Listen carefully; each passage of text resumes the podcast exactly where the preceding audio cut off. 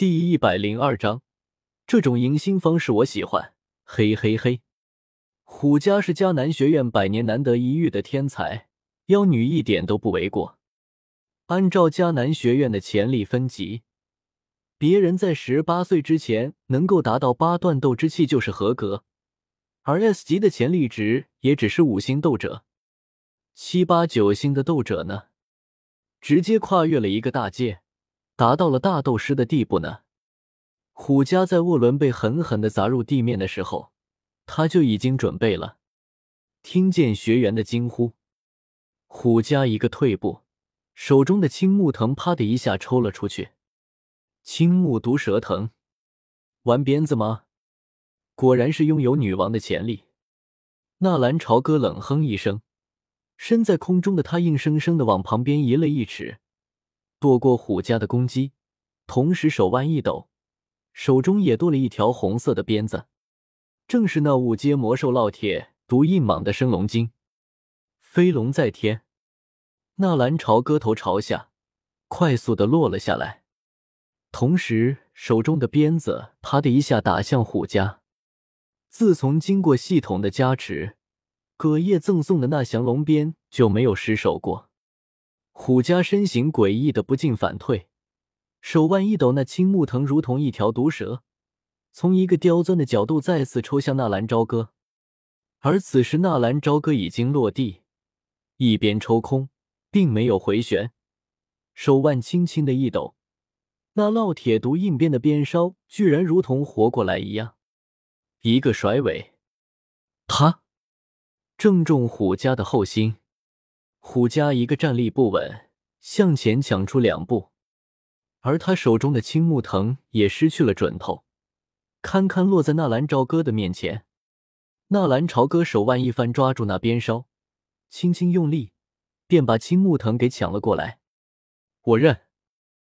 虎家自知不是纳兰朝歌的对手，尤其是在手中的青木藤失去控制的时候，当下站立就要认输。什么？你说什么？纳兰朝歌握住虎家的青木藤，反手就是一招降龙摆尾。青木藤却是又急又快，虎家不得不凝神躲避。结果这么一耽搁，那道嘴的认输的话语硬生生的又给憋了回去。只是虎家的速度哪里是纳兰朝歌的对手？况且那青木藤在纳兰朝歌的手里如同活过来一样。指哪打哪，啪的一下，抽中虎家胸前的红色衣裙，哧啦一下，那裙子立刻被撕裂出一道口子。纳兰朝歌，你，哎呦，师姐好厉害！我这一招曾经可是把一条小母狗打得动弹不得呢，师姐居然躲过去了。纳兰朝歌嘿嘿一笑，手中的鞭子并没有收回，而是再次抖了抖。那边梢立刻再次拐了个弯，逼迫的虎家不住的后退。我认，认什么？虎家师姐，你说清楚啊！他青木藤不知怎么的，居然绕到了虎家的背后。他又是不轻不重的一下，虎家背后的衣衫同样被撕裂的一道口子。师姐好厉害，果然不愧是三星大斗师呢。那你看我这一招怎么样？纳兰朝歌不给虎家喘息的机会，手中的鞭子接二连三的抽出去。上一次我看过一个耍猴的，这套鞭法就是跟那人学的。看好了，这一招叫做猴跳。对对，就是这样跳的。这一招叫做恶猴强使。所有人都傻眼了，没有一个个人敢出来说些什么。一个人干掉三个人，而且还把一个三星大斗师撵得没地方躲。纳兰朝歌，你别太过分了，虎家可是副院长呢。砰！沃伦被另一个纳兰朝歌按在地上，看到虎家被人侮辱，当下想要呼喝，结果直接被纳兰朝歌的分身一拳给揍得昏死了过去。然后那分身居然无视众人的目光。直接从沃伦的手上把那那戒掰了下来，看到沃伦的下场，那个薛崩脸色一白：“大哥饶命啊！好的，纳兰朝歌甜甜的一笑，啪的一巴掌，同样把薛崩也打晕了过去。我又不会杀你，饶什么命啊！把薛崩的那戒夺了过来。纳兰朝歌，我要你！虎家本想停下，不再躲避，就算挨顿揍，也比这样比人当猴耍。可是那该死的纳兰朝歌，下手不轻不重，但是专门往人家女孩子的衣服上抽。这么不到一会的功夫，虎家浑身上下已经衣衫褴褛了，甚至有好几个地方露出了雪白的肌肤。不跑了，虎家终于豁出去了。他就不相信。那个纳兰朝歌敢对自己怎么样？看着就这么恨恨的站在自己面前的虎家，纳兰朝歌诡异的一笑：“你还记得你说过什么吗？要把我们的公主吊起来玩一夜的呢？既然我赢了，是不是你也应该这么做啊？”纳兰朝歌说完，手腕再次抖动，那青木藤悠忽一下，直接缠绕到了虎家的脚踝上面。在虎家还没有反应过来的时候。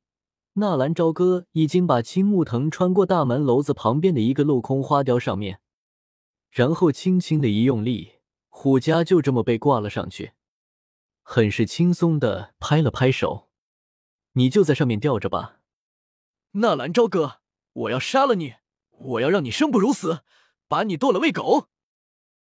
一向无法无天的虎家，哪里受过这样的屈辱？况且。